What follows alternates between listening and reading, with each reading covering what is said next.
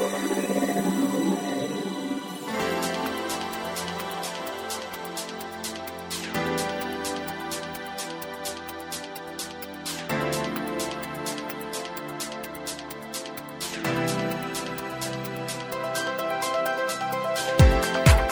んにちはゆきです。菊間が147回これからお届けしてまいります。それでは早川洋平さんどうぞよろしくお願いいたします。はいよろしくお願いします。さあ、えーこれみんな聞いてる方がねあれええ番組、何これ？違う番組ゆきさんってて誰？っていう感じだと思うんですけども、はい。あのね先月号から菊間が聞いてた方はあれ？ゆきさんってなんか聞いたことあるなということあったと思うんですけども、菊間が本編の後にお届けしていたあの今月のコスモポリタンというところでですねナビゲートをお手伝いていただいていた、はい。えーゆきさんに、えー今回からですね番組全体のまあナビゲートというか、はい。えーお相手をお願いしたいと思っていますので、えー皆さん、えー早川洋平ともどもゆきさんもよろしくお願よろしくいしますお願いいたします。えーいきなりねちょっと番組これインタビュー今までは唐突に始まってたのにそうですよね。何なんだということで皆さんなんかびっくりしてるんじゃないですそかう思うんですけども、あの今回から菊間がまあちょうどちょうどって147回これ150回じゃないんですけども中途半端感がいリニューアルします、はい。えー本編今までインタビューだけでしたが、えーいろいろ、えーコーナーをまあいくつか設けてたりだったり、えーこうしたフリートークなんかも入れながらね、はい。あのーまあ、本編は結構シリアスに、うん。あのやってますけどももちろん今もね緊張感風ながら真面目にはやってますが、あの少し、まあ、リラックスした雰囲気で、はい。あの皆さんの役に立てるようなお話もできればというふうに、えー思っています。はい。ということで、えーね、ミステリアスなゆきさん。そうですね。一緒なんですけど、ええ。あのねゆきさんは、えー今までもキクタスのお仕事いろいろ一緒に助けてもらいながら、いえもう声も素敵でねあの顔をお見せできないのが残念なんですが おいおいどこかでそうですね。はい。はい。というふうに思っています、はい、逆に菊間がをずっと聞いてくださった方が今月号がどういうようなねリアクションっていうのがちょっと気になるところではありますけどね。ちなみにあの、まあ、菊間が今回からねあの聞く方は今こう冒頭でお話ししたような形で流れなんですけども実はこれえー菊間が登録してくださってる方には裏番組で、はい。えー先月かな、えー先々月か。から聞き耳というですね。あのこの、えー僕とゆきさんのスタイルで本編と関係なく、うん。いろんなコーナーをね、はい。やっていてゆるく実は試験的にやってたんですけえども、あのすごいレアな番組ですよはい。ね、、あのおかげさまで実はそれが非常に好評で。はい。うん。えーその番組を昇格させてこの「キクマガ」と「聞き耳」をくっつけてとはい。いう実は意図がありますので「あのキクマガ」をお聞きの方は初めましてですが聞き耳の方はあのこちらでお帰りなさいと。僕がお帰りなさいって言ったらおかしいか。ただいま？ただいまですねということで、えー、菊間川で今回初めてこうしたスタイルを聞く方にとってもそして聞き耳を聞いてきた方にとっても、えー価値ある時間をお届けしたいと思っていますので、えー今後ともよろしくお願いします。よろしくお願いいたします。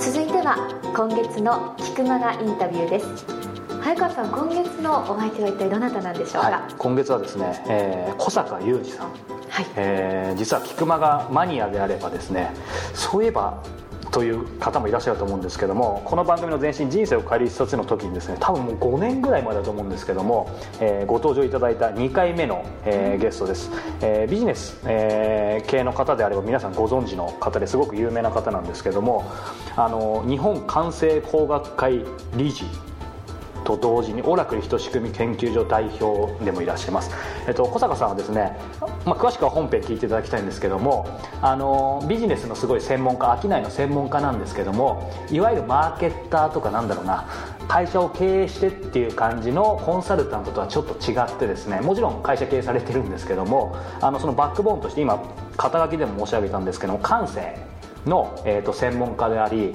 まあ、博士号を持ってるような方ですごい理論的にその商いだったり人の心っていうのをお話しできる方です、で、まあ、すごく本当に、まあ、いつもいろいろ本読ませてもらっても気づきばかりなんですけど今回ねそのまあ5年ぶりの登場ということで彼にいろんな話を聞いてるんですけど一つ面白いのが、彼今回、えー2月かな？2月に新刊を出されて、はい。まあ、新刊なんですけど絵本。え今までビジネス系の本を出してきた方なんだけど、今回「発動せよ歌舞伎物感性」っていう、タイトルの絵本を出していて、えまあ、そこに帯で確かね変わり者と呼ばれ生きづらい思いをしているあなたへということで まあまさに僕とねゆきさんなんですけどもいやいや早川さんだけね。はい、すいません。まあねあんまり内容を話しちゃうとあれなんですけども、まあ、彼がこの本の中で伝えたかったこと、えーこの本そのもの、えーよまあ、読んでほしいんですけど読まなくてもすごく、えー、とこれからの時代どうやって生きていくのがいいのかとか、えーなんか絵本なんだけど子供とか学生に読んでほしいんだけど僕らでもすごく気づきがある、まあ、そんな本を書かれた方なんです。で今回この4回にわたってお届けするんだけど、まあ、この本だけじゃなくていろんなことを僕が切り込んでいっていますんでぜひぜひ、えー皆さん聞き耳を立てて今うまいこと言ったつもりだけど うまい。はい、楽しんでいただければと思います。それでは小坂雄二さんのインタビューをお聞きください。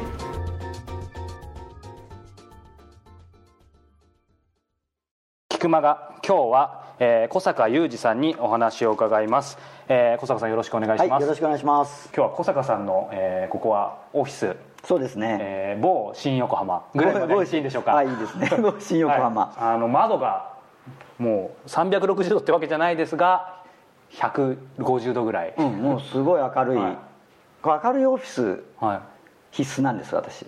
というのは？やっぱりこう気持ちがね、うん。こう開放的というか、はで日当たりいいと、ええ。眺めも悪くないと。はい。うのは結構ねオフィス探しの必須条件。素晴らしいですよね。そうそう、ここ素晴らしいですよ、ここいね。いつぐらいからですか？あの三年。三年。あ意外と新しいといえば新しいのか。そうですね。こちらあの私が主催してる、はい。まあ、後ほどそういう話出るかもしれませんけれども、あの企業の会があって、はい。その会員さんのサロンも兼ねている。そうなんですね。そうですね。あそうかよく見ると何かその情報誌だったりうんそうそう資料がいっぱい。そうですよね、うん。なんかいろいろ聞きたいこともたくさんあるんですけどこれちょっと脱線しますが仲間友人知人たちの本ってありますけど これは？コーナこれは小坂さんのご友人？ーそうですね、まあ、友人知人見知らぬ人ではなくて あの見知った人たち、はい。まあ、見見るとね。よく見るとビッグネームがたくさんいますね。神田さんに本田健 そうそうそうそれこそねあの今日後でその話もあるかもしれないですが安田さんだったり。はいはい、そうか。まあ、関西工学会の先生方のはい。著作もありますし、そうなんです。よあそうそう。ちょうどねあの小坂さんといえばもう本当にし知らない方いないぐらいたくさんの方知ってると思うんですけども今小坂さんは、えーこのオラクル人仕組み研究所代表でいらっしゃって、はい。えー九州大大学客員教授、はい。えープロフィールも実はねあのたくさんありすぎてちょっと読めないんですが日本家政工学会理事、はい。もうその他養殖にも疲れてるんですけどもね、実は始まる前に、うん。小坂さん何とご紹介したらいいかなと思ったんですけど。そうなんですよね、大体あの講演の時も最初にちょっとはい。簡単な自己紹介を図,、図解してしないとね 分かりにくいんですよ、はい。分かりにくい、うん。ただまあ自分のその肩書き並べるとね、はい。大体オラクル人仕組み研究所って、うん。ご存じない方から見ると何やってる会社か分からないし、九州大学客員教授とかね、まあ、はい。他にも静岡大学とか中部大学とか、は宇都宮大学とかあるんですけども、まあ、大学の先生なんだっていうのは分かるけど、はい。何やってる人か分からないし、ん。関西工学って何っていうのも分からないし、うんでそもそもこの人は何なのってことにやっぱりなっちゃうので、はい。まあその何を図解するかというと、まあ、要は私の専門領域というか関心領域というか、まあ、そこは人の心と行動なんだとはい。いう説明を大体しますよね。なるほど。まあシンプルに言いましたが深いですけどね。そうそう。そそしてやっぱり僕なんかからするともちろんその心感性なんですけどその飽きない、うんうん。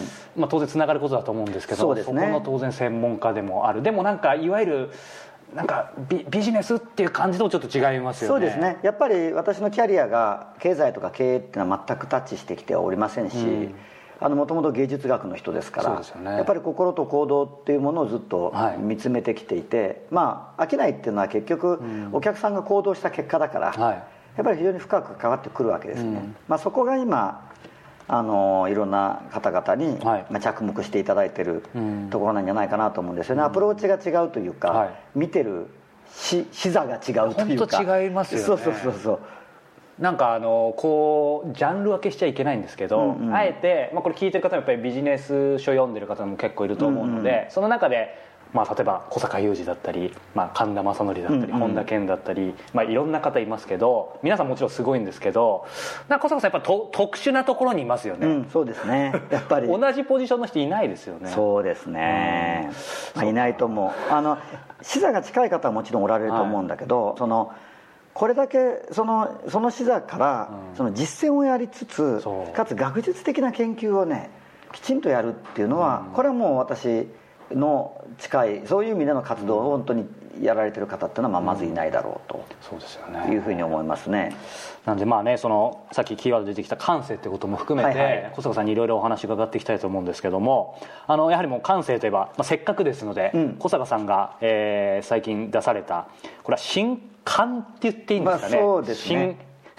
新 新書絵本。絵本。そう絵絵本本ってもう言っちゃいましたけど、ええーこれは、えー、と発売は2月？そうですね。2月ですよね、はい。発動せよ歌舞伎物感性すいません。思わず変人感性と読みそうになってしまったんですが、まあ、ルビが振ってあるとね。変人に歌舞伎物と書いてあると、書いてある、変わり者の時代がやってきました。生きづらさを感じているあなたこそ時代の扉を開くキーマンなのですということですね。これ小坂さんもう今絵本って言っちゃいましたけれども絵本って言っていいんですか？絵本ですね。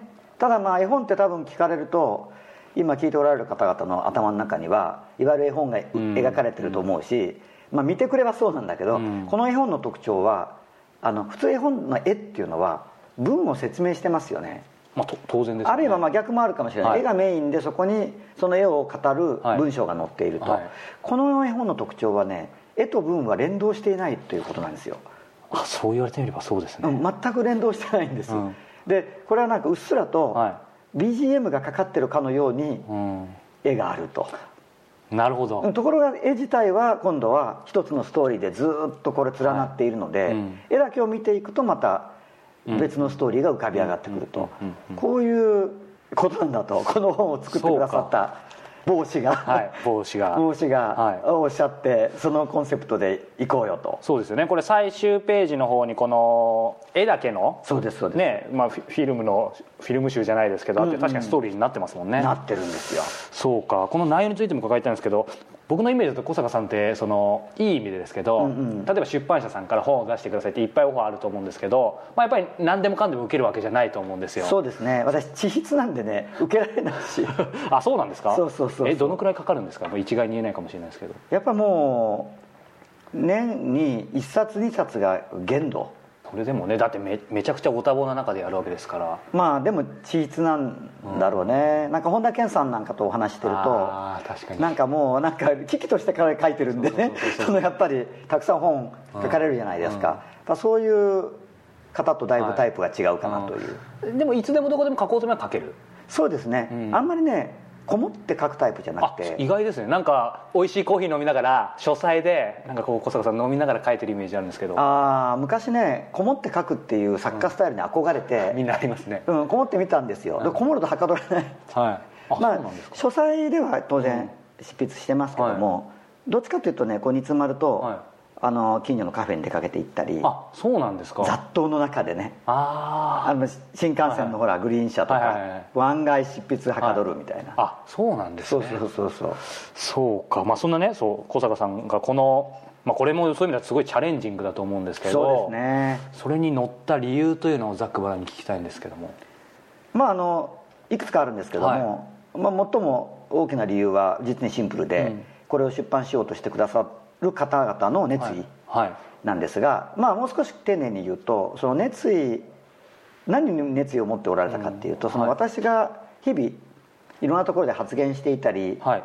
発信していたりしているような情報とか、はい。あるいは言葉をもっとこう若い世代に伝えたいっていうのが彼らの意思で。若い世代っていうとねその小坂さんの本普段読まれてる方でも、まあ、もちろん50代60代の方もいれば、まあ、まあでも30代とかもいると思うんです40代。もっと若いってことうんもっともっとずっと若い。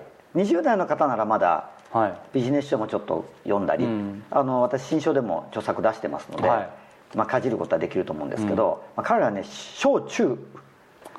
そうかそうかそうか。せめてこうみたいなね、はい。うん。ことでもう本当に若いうん。子たちにはいこの言葉を届けたいとうんうんうん。いうことをすごくおっしゃってくださって、まあ、例えば先ほど来絵の話が出てますけども、はい。この絵がこういう先ほど申し上げたような趣旨で乗っかっているというのも、はい。なんかこう絵の方に最初こうとつきやすくて、絵をこうビューッとはいはい。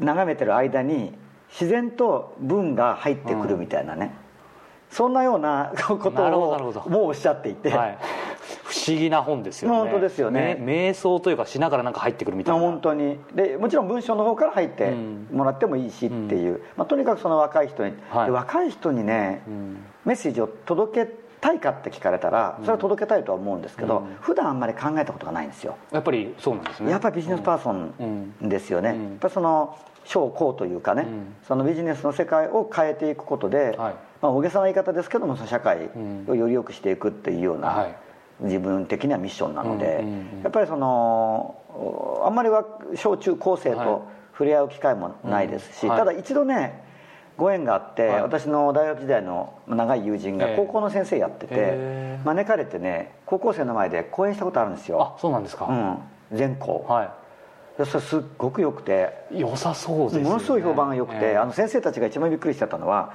感想文がね、まあ、ちょっと文ってことじゃないんだけど感想シートみたいなのがこう任意で提出されるんですけど、もうそれのねそういうたたまにやっているはい。講演会とは桁が違う枚数が生徒たちから自主的に来てもう先生たちもびっくり。生徒が僕も僕もそういう時代ありますけど一番自主的にやらないそうそうそうそう。年代ですよね本来。うん。で熱いんですよまたその感想が、うんうんうんその時に彼ら彼女たちが書いていた言葉の多くの言葉がねなんかもう学校を卒業したら人生終わりだと思ってましたとかあるんですよ。多いんですよ。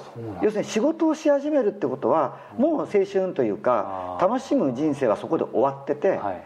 あとはなんかうん。必死になって生きるだけみたいなね。ん。なんかあるいはまあ面白くない人生がそこから待っているっていうようなそういうイメージでね。えそれっていつぐらいっておっしゃってましたっけ？その講演会やったのって。えーとまあかれこれ多分4年5年前だと。あでも最近っちゃでも最近でしょ、そうん。そうなんですよ。例えばその頃に何かあの大きな事件があって、まあ、その震災の前だしね、そうですね、うん、震災の前のことですから、はい。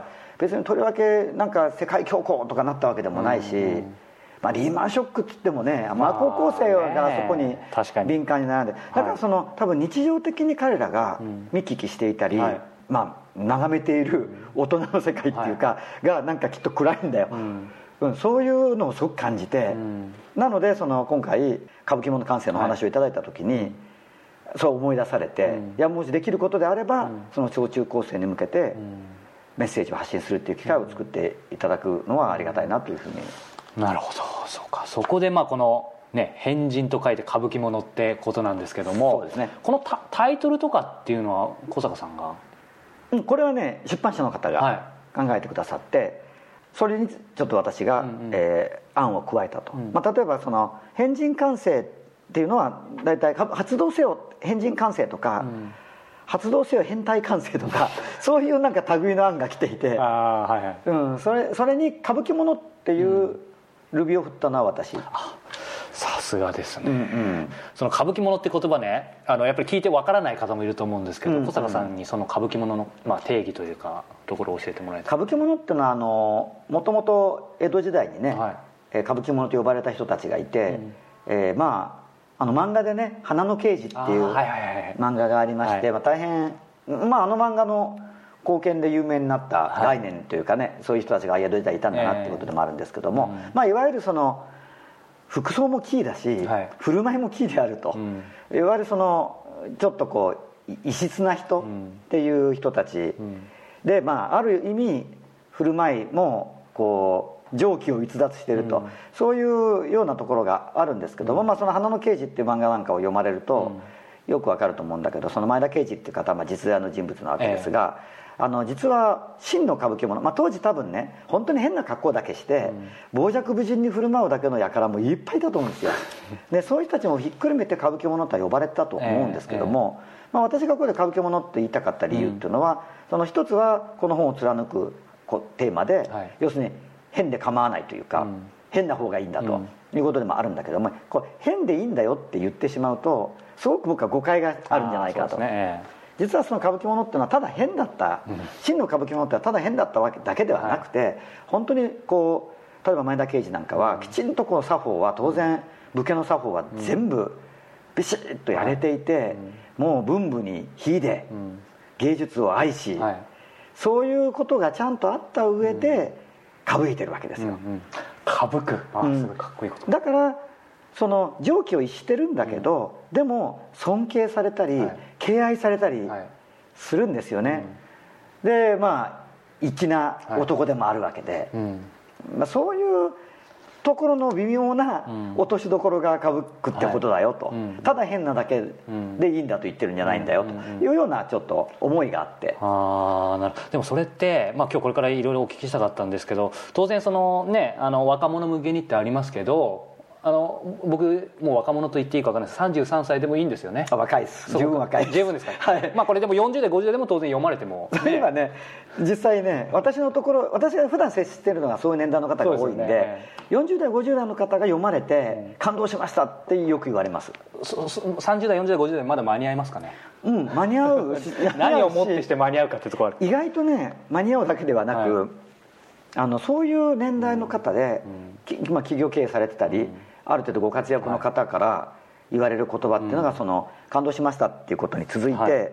やっぱり変でよかったんですねっていうね、言葉がよく続いてくるんですよ。そうすると自分あその年代ですでに自分の自立した生き方をはい。ちゃんとやれていて、社会からも受け入れられてるから例えば企業としてもうまくいっていると、それでも心の中では、はい。俺って変なんじゃないだろうかとか、いややっぱこういう変なのってダメなのかなっていう気持ちはい。がどっか渦巻いてるんだなということが伺い知れる。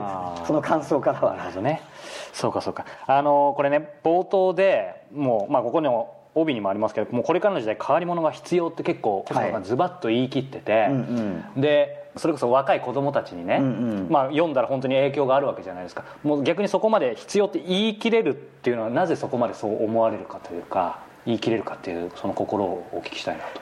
まあその時代がね、うん。ものすごく大きく動いてるというのは、はい。多分さまざまな方がそれそれぞれに感じてることだとは思いますし、そうですねあの多分ちょっとここでそれを詳しく説明しだすとちょっと長くなっちゃうんで全くしませんけれども、はとにかくその時代がおそらくその数百年に一度ぐらいのね非常に大きな時代全体、まあ、時代っていうかその社会というか、は世界というか、うん。全体がその意識の変革期にあるというのが、もうずっと前からの私の非常にこう基盤になる考え方として捉え方としてあるんですね、でそういう大きく変化する時代っていうのは、結局新しいものがどんどん生まれてくるわけなんだけど、うん。それはもしそれが数百年に一度ぐらいの変化だとしたら生まれてくる新しいものは全て変なものなわけですよ。うんうんその前のはい。時代の常識からは全てはまらないと、うん。でもそういう時代であればまあ一つね。そういう時代であればどう考えても、今までの枠組みから見るとフレームから見ると変だとうん。言われるものが実は時代に呼ばれているはいわけだから、うん。それがその過渡期に大切な考え方で、ところがそのあの人っていうのはこうどこか今まで通りを守ろうとする一つの本能もあるのでそうですよね。でそうするとその新しい時代に呼ばれてうん。出てきている目というのは積まれていく可能性も高いわけですよ。確かに。そういう考えは一つまずあります、うん。うん。それからそのことをもっと現場的に言いますと、まあ、私がその主催しているワクワク系マーケティング実践会とい。う会では、まあ、あの多くのビジネスパーソンが、うん。えーまあ、商店商業関係者が多いですけれどもメーカーさんとか、まあ、いろんな業種の方がおられるんですよ、はい。それでよくいいろんな雑誌に取り上げていただくんですけれども、まあ、とにかく会員さんたちの特に今こう主な主だった会員さんたちの業績が素晴らしいんですね、うん。でそれが例えば呉服業界みたいなもう市場規模がこの10年で6800億から2000億くらいまで落ちてるような業界の中で倍々で伸びてるとかねそういうなんか凄まじいことになってるんです、はい。でそれはまあビジネスとしてと当然業績がいいですねってことでもあるんだけど、ちょっと今言いたいことはその人たちってやっぱりね変なんです。でその偏差、うん人に愛されるはい。新しい社会に呼ばれてる偏差がやっぱりあって、ん。でその人たちがそれをね発動させてうん。ビジネスをやっていくとね、うん。圧倒的に業績がいいで業績がいいっていうのはどうしてかというと、それは社会が世界が待ってましただから、ん。お客さんたちがついてくるわけじゃないですか、それがなければね、はい。ただ変なだけだったらそれは業績にならない。だから面白い店ができたとしてもお客さん来ないと。でもお客さんが殺到してるっていうありさまを見るにつけ、ん。やっぱりそのミクロなというか、ん。今今今の現場感覚からもやっぱ変って求められてるんだねっていうなるほどね。気がしてるわけですね。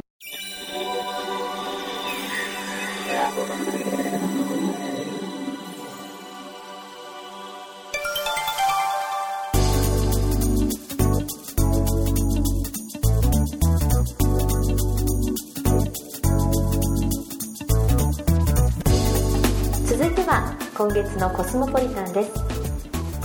大好きなことをしながら世界を生きている方と早川洋平との対談音声を毎月現地から直接お届けするコスモポリタン。2014年4月末号の舞台は香港。ゲストはアバンス代表の山尾智厚さんです。さあ早川さん、はい。ちょっとこのコスモポリタンお話伺いたいんですけれども、そうですね。あの今回第3号ということで、はい。えー最初がロン、えーパリだよね、で2号目がこの間がロンドンの京子さん、そして今回のアジアへ行ってきました香港。行ったことある？ないです。あ意外ですね。そうなんです。香港も行ったことないんですけどもね。そうなんですか、うん。まあねすごく近くて多分東京から本当に3時間とかね4時間ぐらいで着くと思うんだけど今回ね、まあ、香港の中心から30分くらいの工場街えーに行ってきました。そこで、えー今回ゲストで先ほどゆきさんから紹介してもらったアバンス代表の山尾智厚さんにやってきました。山尾さんはね今あの、まあ、アバンスという会社でセーターというか、まあ、アパレルを製造するそういう会社を経営してます、はい。で彼大学卒業後、まあ、ちょうどバブルの、えー前後かな、に、まあ、いきなり香港に就職するっていうとこもすごいんだけど結構あのなんていうんだっけ、まあ、要は引っ張りだこでなのにあえて海外に行って起業してるみたいなさ今は結構いるかもしれないけど、まあ、その時点ですごい面白いんだけど彼はそれで香港に就職して29歳で起業したのね、ですごいのが今さもう社員300人を抱える。すごいですうん。よね、まあ、本当にすごい成功されてる方なんだけど、ええ。彼の結構言葉でいろいろ印象的なことがあってその同じことを東京じゃなくて香港でやったからこそ成功したとかあとはなんだろうな。まあこれは耳が痛いんだけど日本って情報が多すぎてつい海外すぎてるんじゃないかなみたいな感じ。さらっと言われて 嫌な感じじゃないんだけど、言われたりとかね、まあ、あとはまああの一番あれなのはなんだろうな。海外挑戦っていうのはその飛び箱と一緒って彼は言っていて、はい。まあ、要はどういうことか。彼はその考えてひるんだ瞬間に飛べなくなるっていうふうに言っててあの踏切台のところで。そうそうそうそうそうそうあったでしょ、はいはいはい。まあでもそれがどういう意味を持つかっていうのはポジティブな意味でもネガティブな意味でもというかあるから。その辺はまあインタビュー聞いてもらえればと思うんですけど今回ねその本編とはちょっと別で面白かったなっていうのがはい。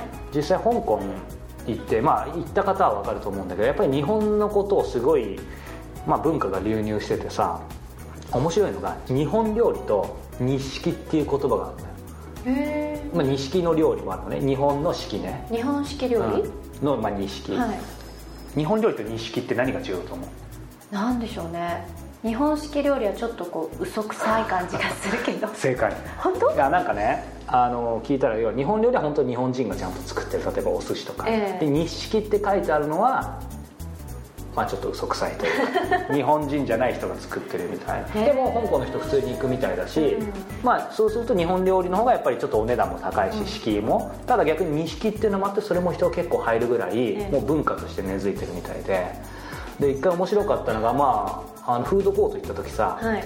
まあ、日本のフードコートと結構似てんだけどさラーメン屋から焼肉鉄板焼きたこ焼き寿司とほとんど日本なのねフードコート内うん。が、だたこ焼き流行っててさ。えで今ラーメンって言ったけどさ向こうラーメンあるわけじゃん？そう。じゃなくて日本のラーメン屋が入ってたりとかさ。ー、うーん。あだからまあ本当になんだろうなそのまあそこだそこだけってわけじゃないけどやっぱそういうの一つ取ってみても日本の可能性とかさ日本人がどのくらいそういうふうにやっていける可能性があるのかっていうのをすごいシンプルだけどやっぱり今回既成概念を打ち破られてさ、うんまあ今回あの、ね、日本料理と錦あんまり探索できなかったんだけど 次回はぜひね錦ツアーでもやってみようかなというふうに楽しそう。はい、はい、思ってますがそんな感じの、えーまあ、少しねだあの本編とは離れた話をしましたが、えー山尾さんのこの、まあ、香港独立前から返還前から彼は言っててそこの辺りの話なんかもあるのでぜひ皆さん聞いてもらえればと思います。それではここで対談の一部をお楽しみください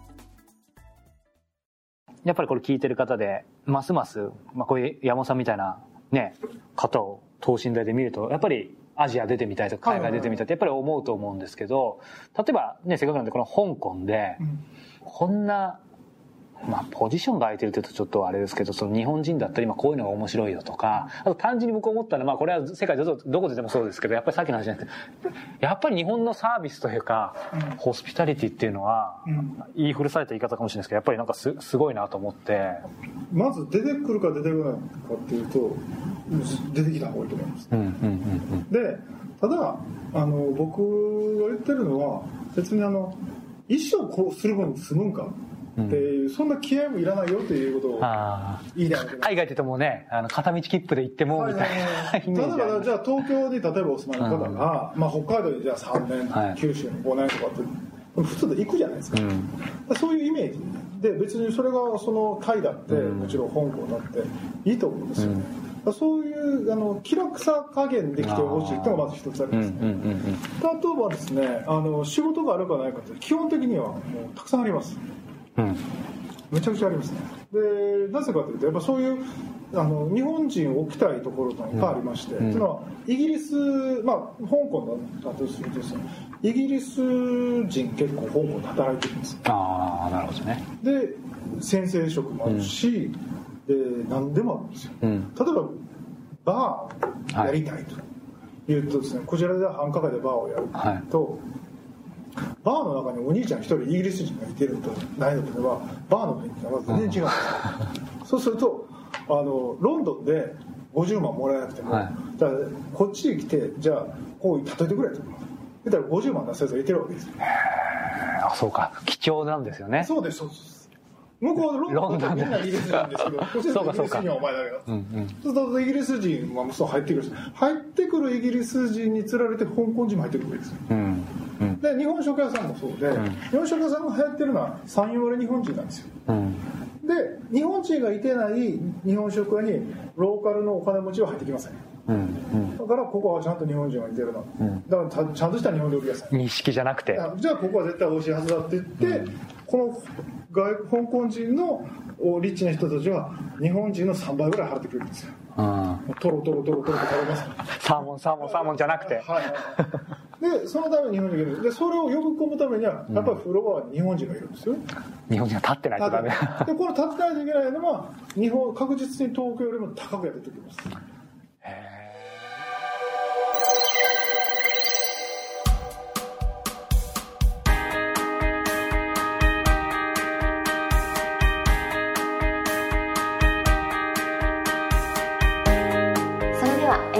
お時間です、はい、早川さんリニューアルして、ええ、この「菊間」が、はい、今週が第1弾ということだったんですけど。まあね本当はいろんなコーナー盛り込みたいのが結構実は頭にいっぱいあったんですけども、えー、聞き耳聞いてた方もあれ？あのコーナーとかもあったと思うんだけどあの某編集スタッフから、はい、あの盛り込みすぎるなって言われて 欲張りすぎそうそうそう。あの、まあ、ちょっとずつねあの皆さんのあの感想等もいただきながら、えー、いろいろあのチャレンジしていきたいなというふうに、うん、うん、思ってます。でその聞き耳の時に、うん、いろんな質問を実は募集したりもしてたじゃないですか。そうね。でちょっとさっき拝見したらやっぱ皆さんね早川さんにお声を毎週聞いてても実際会ってみたいとかどういう方なんだろうっていうような質問ご感想が結構多いなってさっき気づいたんですよ。ありがたいね、うん、でも確かにこれさこれうちうちでも話したけど結構、はい、まあ僕普段こんな感じだけどインタビューだけ聞いてる人さ今回でも結構なんかギャップを感じてる人もいるかな。早川さんこんな方だったんだっていうね。まあねマイナスで働かなければいいですが。確かに、うん、良い意味での驚きがあったと思っていただきたいんだけども。でこう早川さん生でどうしたら触れ合うことができるのかと。ペットみたいな。ね。なんかそういう機会とかがないのかなということを皆さんよくお尋ねになるので実は早川さんワークショップやってらっしゃるんですってね。あそうですね。っていうかもうすぐ始まりますね。えというのはいつなんでしょう？5月の？来週あの QR カフェっていうのをやります。久しぶりに。QR カフェ、はい、これは一体何の略なんでしょう？これ英語の達人の天野由紀さんの前で恥ずかしいんですが クエスチョンリーディングカフェということで。クエスチョンリーディングカフェ、はい、こちらは早川さんが主催されてるワークショップなんですよね。そうだね。これもう10今回3回目だね。もう3年ぐらい前からまあ毎月はやってないんだけど、えー、まあ、数ヶ月に1回ぐらいな感じで東京でずっとやらせてもらってるんだけど。ね。ゆきちゃんも実はね何回か来てもらったお邪魔したことがあるんですこれ僕がね紹介するとね多分30分ぐらいあの続くと思うので、あの皆さんが聞きたくなくなると思いますしあの客観的な意見聞きたいのでこれどどうどんなイベントかな？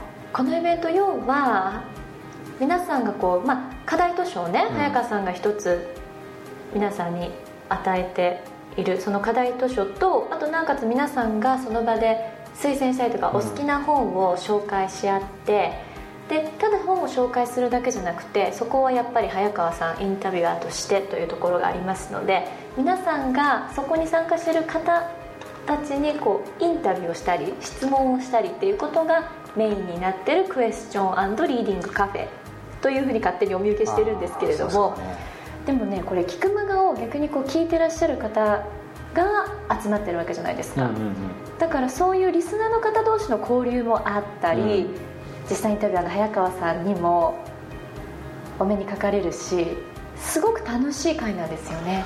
そうだね。俺が言うのもだけど楽しいよね。そう。じゃなきゃ続かないですもんそうそうそう。なんか来た人みんななんかつながってるみたいで。俺いなくてもみんななんかいろいろパーティーやってるみたいで。実はちょっと寂しいんだけど。まあ冗談はさておいてね、うん、あの今ゆきちゃんがすごくうまく説明してくれたんだけど、うん、あの読書会じゃないのね。これ誤解なきように。読書会っていうとすごくハードル高そうですもんね。そうそう。で俺もちょっとひねくれてるからやっぱり言いたくないっていうのもあって、うん、今ゆきちゃん課題図書って言ってくれたんだけど、あのあくまで本はね手段なの。うん、で本質はやっぱりその Q&A っていうところで、うんうん、まあこれは来てからのお楽しみなんだけど、ね、あのー、俺はやっぱり思ってるのは本に触れて Q&A に触れてでそこに知り合った仲間の人生に触れて最終的には、まあ、僕が常々言ってる本当の自分と向き合う、うん、出会う見つける場所そういうふうに思ってるのでまあでもねそんな堅苦しいものじゃなくて、まあ、笑いあり涙はないな。ハグあり ハグはあったな。そうですね、うん、なんですごくあのなんて言うんだろうな、まあ、学びながら楽しくそる通り。ですごい、うん、いい意味でななんていうかな。一言でこれ形容詞つけるとどうなる？いろんな方と触れ合えるよね、うん男性も女性も本当年齢層の幅も広いし、ね、いろんな職業を、うん、いろんな本当にだから異業種交流会とはまた違うから、ねうん、そこにこう問いかけを通じて相手のことも自分のことも理解できるような。素敵な回ですよ、ね。まあ、ぜひぜひ今回ねあの実はもうすぐだからそうなんです、ね、これ配信される時ちょっと多分まだ入れると思うんだけどあの人数がそんなにすごい入る場所ではないので、はい。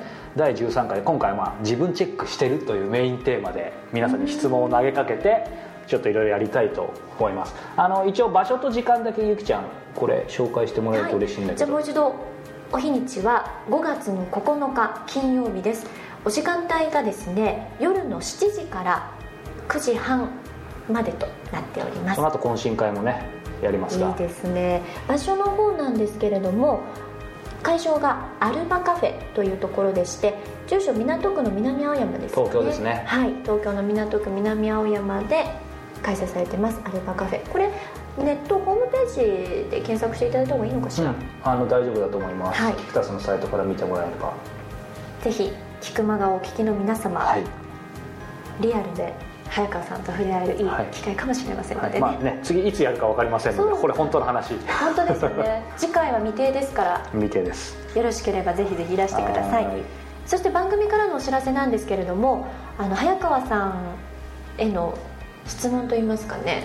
あのいろいろご意見感想菊間がこのリニューアルしていただきたいのでこれどちらにメールいただいたらいいんですか？そうね。これねあの今ゆきさんが言ってくれたんだけど実は聞き耳の時にもう続けててこれまあ先に発表しちゃいますが「教えて早川さん」っていうコーナーがあって言っちゃった、うん、僕が自分で言うのもあれなんですけどもあの僕に質問？はい。えー、お叱りがあってもいいかもしれないけどいろんな多分あの、まあ、今でも質問ももらってるので、えー、あの何かあれば、えー、ぜひぜひ質問をしてもらいたいなと。で質問してくださった方にはですね、まあ、せっかくねわざわざ皆さん、えー、時間を割いてくださるわけですから、はい、質問した方の中から採用された方にはですね、えー、プレゼント。ねそして結構違うんですよね。プレゼント。そして、えー、これ QR カフェ来てる方は知ってると思いますけどポイントカードっていうのは実はクタス 作ってます。今ねちょっと手元にないんだけど、はい。そのポイントはリアルイベントでしか本来手に入らないもので欲しいですね、うん。それをねあのポイントを集めるとまだ誰も知らないんですが絶対喜んでもらう特典がありますででただあの、ね、いつどこでイベントやるか分かんないので、あのせっかくなんでこの、ね、投稿してくださった質問を投稿してくださった方には、えープレゼントと同時にえーこのポイントカードも申請したいと思ってます。だからポイントカードでまた質問とか投稿されるとはがき職人みたいな感じでそのポイントも 増えてくる。増えていくというね。そうそうそうそう。なるほど。そう。でこちらはそのどこにメあッセージを？でねあのキクマガの皆さんサイトウェブサイトキクマガ .com ご存知だと思うんですけどそちらにあのトップページの右上に、えーお問い合わせと早川への質問投稿はこちらってフォームがあるのであのそちらから直接申し込んでもらえればというふうに思ってます。わかりました。そうそう大事なことですよ。プレゼントだよね、プレゼント。プレゼントね今回は、うん。えー僕が普段使っている、えーミニボールペン。これね。それ？違う。これ今手元にないんですけども、はい。あのね折りたた折りたためるというかねちょっと二段式でポケットにも入るような、えー、とすごく携帯性に優れてる、それと、えーよくアイデアを書くような、えーやっぱりポケットに入るメモを、えーセットにしますんで。さすが新聞記者上がりというような。あそうだね。新聞記者上がりってなんか育ちがいいのか悪いのか。ちょっと分かんないけど、はい。そうそう。なのでみ、えー皆さんぜひ質問をお待ちしてますので、はい。ということでちょっとエンディング長くなってしまいましたけれども、こんな感じでリニューアルした菊間がはい。お伝えしてまいりました、ぜひ来週もお聞きください。はい皆さんありがとうございました。